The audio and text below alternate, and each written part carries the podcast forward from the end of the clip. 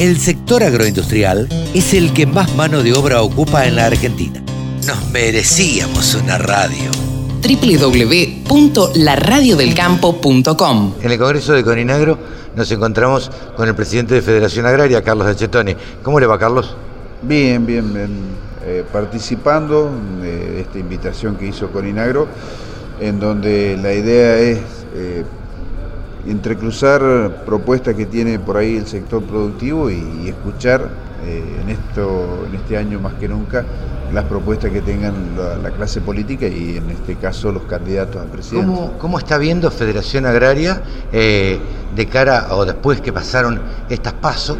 ¿Cómo está viendo eh, las próximas elecciones? ¿O cómo, cómo avisora lo que puede pasar en las próximas elecciones? Y, eso en relación al campo, obviamente, ¿no? Sí, sí, sí, obviamente. Eh, bueno, han quedado una cuestión de, tres tercios en donde eh, las posibilidades están abiertas, en donde eh, el que perdió puede ganar y el que ganó puede perder, este, y, y, en donde se pone interesante porque se agudiza la necesidad de llegarle, no solo con un mensaje, de cuatro o cinco palabras o algún eslogan, sino con una explicación más minuciosa de cómo llegarle a cada sector. Entonces, creo que el sector, nuestro sector, el sector agropecuario, eh, tiene eh, un, rol protagónico eh, en la economía argentina, que no es ningún descubrimiento, pero también debe tenerlo en el plan de gobierno de cada uno de los candidatos. Así es que más que interesante, y ojalá eh, no solo se puedan escuchar, sino que se puedan ver plasmadas después del 10 de diciembre las políticas públicas que se necesitan para darle el desarrollo a toda la Argentina, no solo al sector público. Sea quien sea el, que gane en las próximas elecciones, haya balotaje o no, eh, ¿cuáles serían, a criterio de Federación Agraria, las principales medidas que debiera tomar el próximo gobierno? Bueno, yo creo que las principales medidas es buscar eh, una unificación cambiaria, que podamos hablar un mismo idioma si vamos a importar, si vamos a exportar y que podamos ser competitivos, porque lamentablemente esto ha ido en desmedro de los productores argentinos y de todas las actividades argentinas. Eh, eh, uno de los segundos puntos es el descomprimir impositivamente al sector productivo, entre eso las retenciones obviamente, eh, y que no basta solo con las retenciones. Por ejemplo, en economías regionales, sacando las retenciones, se impactaría eh, sobre el sector industrial exportador, pero no se impactaría sobre el sector productivo, un sector que se ha degradado durante muchos años y se necesita ir con un impulso especial para que se reactive esa producción. Eh, y por otro lado, que haya financiamiento adecuado y que haya progresividad impositiva para que todos, pequeños, medianos y, gran productor, tengan espacio y no haya concentración ni desplazamiento de productores, eso es esencial. ¿Cómo van a transitar los productores agropecuarios de acá hasta el 10 de diciembre? Porque en última instancia ahí recién se va a conocer, este, el, se va a dar el traspaso de mando y se anunciarán las primeras medidas. ¿Cómo, cómo la van a pasar los productores? Porque son tres meses. Eh, eh, es un momento complejo. Eh, yo creo que el productor, esté el gobierno que esté, siempre apunta a, producir, porque es lo que sabe hacer. Eh, un factor fuerte, condicionante del productor es el factor climático eh, y en segunda instancia el disponer o no de los insumos básicos para poder realizar la producción.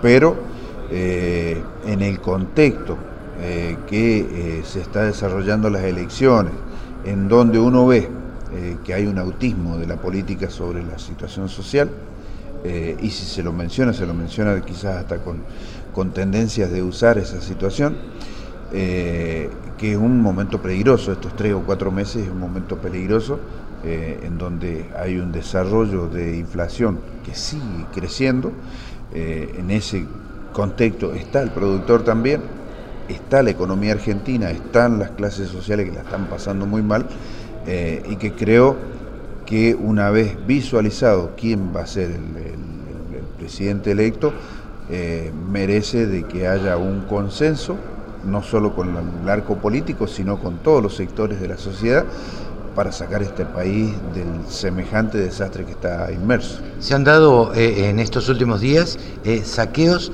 en el Gran Buenos Aires, pero en el interior también, cosa que es poco normal. ¿Qué opinión le merece y, si en todo caso esto se podría agravar?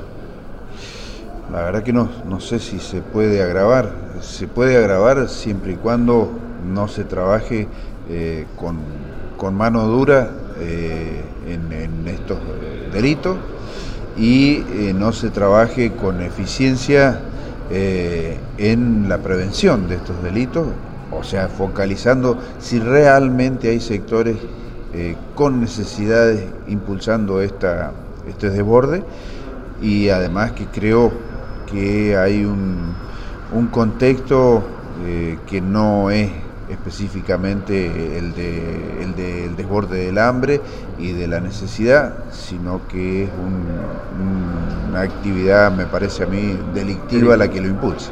Gracias, Carlos, muy amable. Gracias a ustedes. Carlos Echetoni, presidente de Federación Agraria.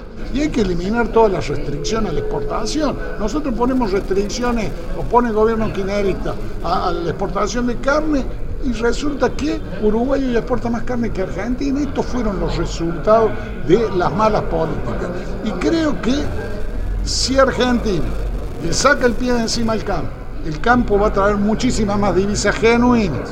Si aprovechamos también la posibilidad que nos da el petróleo y el gas, la que nos da el litio, si aprovechamos la posibilidad que nos da la minería, que nos da la economía del conocimiento, y la potencialidad que tiene la pesca. Ahí vamos a conseguir dólares genuinos que son los que se consiguen a través de la exportación. Teniendo dólares genuinos, no vamos a tener dificultades de que falten dólares y tener la situación actual donde hay 20 tipos de cambio y nadie sabe cuánto vale el dólar o si puede conseguir los insumos que necesita para producir. Y junto con eso hay que estabilizar la economía. No hay ningún motivo para que Uruguay, Brasil, Paraguay, Chile, Bolivia tengan una inflación menor al 10% anual. Y nosotros tenemos con una inflación de tres dígitos y subiendo permanentemente por la política económica equivocada y por la improvisación que permanentemente hace el actual ministro de Economía y candidato del kirchnerismo. Teniendo estabilizada la economía y para eso hay que acabar con el déficit fiscal se usa la moneda nuestra, como usan los países vecinos, es muy simple. Lo otro creer, que por uno creer de que va a haber una medida milagrera, de decir no, si dolarizo se acaba la inflación, es creer en medida milagrera y no en el trabajo que se necesita y que, reitero, no es otro que el que hacen los países hermanos y vecinos. Yo no comparo a Argentina con los países de desarrollo, comparo con lo que sucede con nuestros países vecinos y hermanos. Y cosas funcionan normalmente. Y yo lo que quiero para mi Argentina es que sea normal, que se funcione normal, no que vivamos en estado de permanente zozobra o peleándonos como perros y gatos, porque la grieta es lo único que ha originado ha sido pelea entre, hermanos, o que se estén tomando permanentemente medidas incoherentes que penalizan la, producción y la posibilidad de tener empleo. Usted, dijo que habló del tema saqueos, hablando del tema saqueos, usted dice hay que terminar con la maldita grieta, pero resulta que ahora se instala la grieta con el tema de los robos, se tiran la pelota entre candidatos eh, y nadie pone una solución. ¿Usted lo ha sufrido en su provincia también? Eso es, una de las expresiones de la maldita grieta. En vez de tomar las medidas para acabar con este fenómeno que genera intranquilidad en toda la población y genera zozobra en toda la población, se entran a tirar la responsabilidad de quién es el culpado de que existan estos saqueos. Lo que hay que hacer es tomar la medida para evitar los saqueos, para juzgar a los que cometieron los delitos, y eso lo está haciendo la justicia en nuestra Córdoba, y lo que me parece que es de sentido común, es lo que hicimos en Córdoba. Nosotros tenemos una mesa de trabajo donde está el Estado provincial, están todas las cámaras de comercio, de supermercados, de almaceneros, y está la policía, y juntos vamos delineando las medidas de alerta y las medidas de acción necesarias para evitar este tipo de vandalismo. Tranqui, actualmente no hubo, no hubo hechos, anoche no hubo hechos, hubo 44 detenidos y es la justicia la que lo está procesando, es la que está investigando también cuál es el origen y es la justicia la que debe decir por qué, de dónde surgió esto. Y ¿Teme que se agrave más adelante en estos meses? Yo espero que no, yo voto que no, pero lo que es evidente es que no puede echarse la culpa un político a otro político. Ah. Acá es la justicia la que debe determinar quién es el responsable o el instigador de estas actitudes de saqueo que son delitos y que deben resolverse como Ahora, ¿usted cree que hay algún grupo que los organiza, por lo menos en lo que sucedió en Río Cuarto? Reitero, la justicia es la que está investigando. En, en el caso de Río Cuarto, eh, eh, han detenido a una persona que fue la originaria que despachó los WhatsApp y la justicia sigue profundizando esa investigación. Así lo tiene que decir la justicia, porque es la manera en la que funciona un país normal. O sea, hay delitos, bueno, actúa la fuerza del orden para aprender a, quienes cometieron el delito y después la justicia investiga. Yo no puedo prejuzgar si, si es por esto o por lo otro. Como le preguntaron en Juan, ¿qué pasa si se repite el escenario electoral donde de pronto en octubre eh, los resultados son parecidos? Su fórmula, ¿para qué lado iría en todo caso? Nosotros primero aspiramos a sacar mucho más votos y si los argentinos votan de, eh, pensando en las capacidades de gestión, votan pensando en el federalismo, votan en definitiva apoyando a quienes hemos demostrado no solo capacidad de gestión, sino que hemos demostrado que somos federales y que defendemos la producción y el trabajo y no la cultura del subsidio y que queremos un país normal y basta de grieta, aspiramos que nos toque pasar a la segunda vuelta y para eso estamos trabajando. Eh, y después que pase la primera vuelta, después del 22 de octubre, con aquellos que sostengan esta misma cosa que acabo de decir, nosotros sin prevención con nadie estamos dispuestos a dialogar para que el próximo gobierno nacional tenga el mayor sustento y pueda hacer las reformas y se tomen las medidas que necesita el Gracias, gracias. Patricia, el primer día de atención es cero, ¿cómo lo vas a hacer? Estamos trabajando con nuestros equipos. ¿Paramos? Sí, Estamos trabajando con nuestros equipos un sistema en el que conceptualmente para nosotros es muy profundo, pues necesitamos eh, generar un crecimiento exponencial en todas las economías regionales y en el campo y para eso la retención es eh, una política defensiva que lo único que hace es restarnos capacidad de crecimiento. La anulación de las retenciones eh, hasta que tengamos una tasa de sustitución, porque tenemos que bajar una parte importante del gasto, lo vamos a hacer mediante un eh, mecanismo de crédito que le va a permitir a la gente saber que ese dinero le va a volver. ¿Y cuándo lo va a poder utilizar ese dinero, ese crédito? Bueno, ya vamos a dar las condiciones específicas, técnicas, eh, pero en un plazo que será eh, no más de nuestro mandato. Patricia habló de generar, transformar eso en deuda del Estado. Un año de buena recaudación. No, le tapé la cara, por favor. Ah, ¿y cómo sería entonces? No es deuda del Estado, es un, es un mecanismo en el que las, las, mismas, las mismas personas lo que van a poder hacer es luego, en un tiempo, utilizar eso. No es deuda, porque uno va bajando el gasto y entonces en la medida que baja el gasto no hay deuda. Habló de una tasa para recomposición de caminos rurales. ¿Nos puede dar algunas precisiones más, Patricia? No, lo que dije es que la tasa existente actual en caminos rurales, especialmente en la provincia de Buenos Aires, se utiliza para rentas generales. Y las tasas tienen como concepción solo poder utilizarse para el servicio que brindan y no pueden utilizarse para rentas generales. Y nosotros vamos a trabajar con todas las provincias y los municipios para que las tasas no sean desviadas a aquel eh, y dejen de prestar el servicio que tienen que prestar. ¿Desde el día cero retenciones cero según su propuesta? Bueno, con un mecanismo de tasa de sustitución lo más rápido posible y con un mecanismo de crédito que permita que eh, digamos, las personas puedan ir recuperando ese, ese dinero. Mientras tanto se va a transformar en un sistema que mm, la gente lo va a recuperar. ¿Es posible de las declaraciones de Milei sobre China y Brasil, de romper relaciones? Primer socio comercial de la Argentina, Brasil. Eh, todas nuestras fábricas de automotores, todas nuestras fábricas de maquinaria agrícola, todo nuestro trigo, todas las economías regionales, me decía Luis Petri, el ajo, por ejemplo, que vende Mendoza o San Juan, eh, todo eso eh, dejaría de poder venderse en las condiciones que se está vendiendo a Brasil. Destruiríamos eh, el 15 por 14,5 de nuestras exportaciones van a Brasil. China es el segundo. anulamos el primero y el segundo eh, de los lugares eh, donde va nuestro comercio. La verdad, nos parece una propuesta temeraria. Con respecto a lo sucedido en varios comercios de provincias, el conurbano, ¿usted quién cree que está detrás de todo eso? No lo sé, no, no, no puedo decir quién ¿Es posible dolarizar, Patricia? ¿Es posible dolarizar la economía? Nosotros vamos a ir a un sistema bimonetario la utilización del dólar y del peso. Las dos cosas juntas.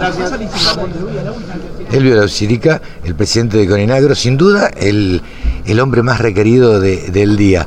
Eh, ¿Cómo estás, Elvio? Gracias por atendernos y felicitaciones. Bueno, muchísimas gracias. Tomo las felicitaciones estas y esto es lo demás requerido eh, en nombre de todos los que estuvieron laburando hoy para poder este, llevar adelante este encuentro. Eh, ¿Cuál es el análisis que haces? ¿Cuál es el resumen? En primer lugar, este, creo que en esto es este, lo más importante es que no nos quedamos en el presente y en todo sin soslayar los problemas que tenemos desde el sector, la producción, este, no nos quedamos en los problemas en el, en el atraso cambiario, la brecha cambiaria, la inflación, la inseguridad, la alta carga fiscal no nos quedamos en las inclemencias climáticas, no nos quedamos en esa queja, sino que también pusimos una agenda a futuro. Pusimos una agenda con faros largos en donde planteamos que tenemos una oportunidad, nueva oportunidad como país, en la producción de alimentos por el incremento poblacional, por las gran demandas de alimentos que hay en el mundo, la demanda de, de biocombustibles, las demandas que hay de minerales, este, energía, petróleo y demás. Y de todo tenemos, gas, todo tenemos. Entonces esto nos pone en una situación. Lo que necesitamos es justamente una dirigencia política que este, haga este, iba a decir que se ponga las pilas, ¿no? Pero este, una, una dirigencia política eh, que esté a la altura de los acontecimientos, que lea el mensaje de las urnas y esté a la altura de los acontecimientos. ¿Crees que los políticos realmente, los candidatos que hay, están a la altura y, van a estar a la altura de las circunstancias después del 10 de diciembre? ¿Tenés esperanza? La esperanza es lo último que se pierde. Eh, y creo que este, son gente muy capaz y que muchas veces este, lo que se necesita es la decisión política. Una cosa a favor que podemos llegar a tener es que terminemos con la grieta, como muchos lo plantearon, y que terminemos con los personalismos y volvamos a los partidos políticos, porque ellos son el sustento justamente de la eh, democracia, la división de poderes, la república, y esto creo que es algo este, sustancial. Yo creo que en todos ellos está. El tema es que tengan la decisión política de llevarlos adelante. ¿Cómo crees que se transita de acá a, diciembre o, o, el campo, cómo va a transitar estos tres, cuatro, cinco meses que faltan? Es una pregunta muy difícil la que haces y no sé si estoy en condiciones de responderla, más con este, las, las, las, experiencias que hemos tenido últimamente, con el clima social cada vez más inestable, con este, una sociedad eh, agobiada por los problemas, este, harta de que este, en años y años y con distintos partidos políticos y no se solucione, hace que hoy por hoy eh, tengamos una situación muy complicada, muy difícil. Eh, esperamos que esperamos que la cordura, la responsabilidad, la cautela prive y creo que en esto tenemos una gran responsabilidad todos. este, muchas veces este, se nos piden medidas más agresivas, este, ustedes tienen que clavar el talón, nos suelen decir algunos productores, y creo que en este sentido nosotros miramos mucho el clima social y que el problema no solamente está en nuestro sector, sino en toda la gente en general. Muchísimas gracias, Elvio. Felicitaciones. Gracias, gracias. La información que te interesa, la música que te acompaña. www.laradiodelcampo.com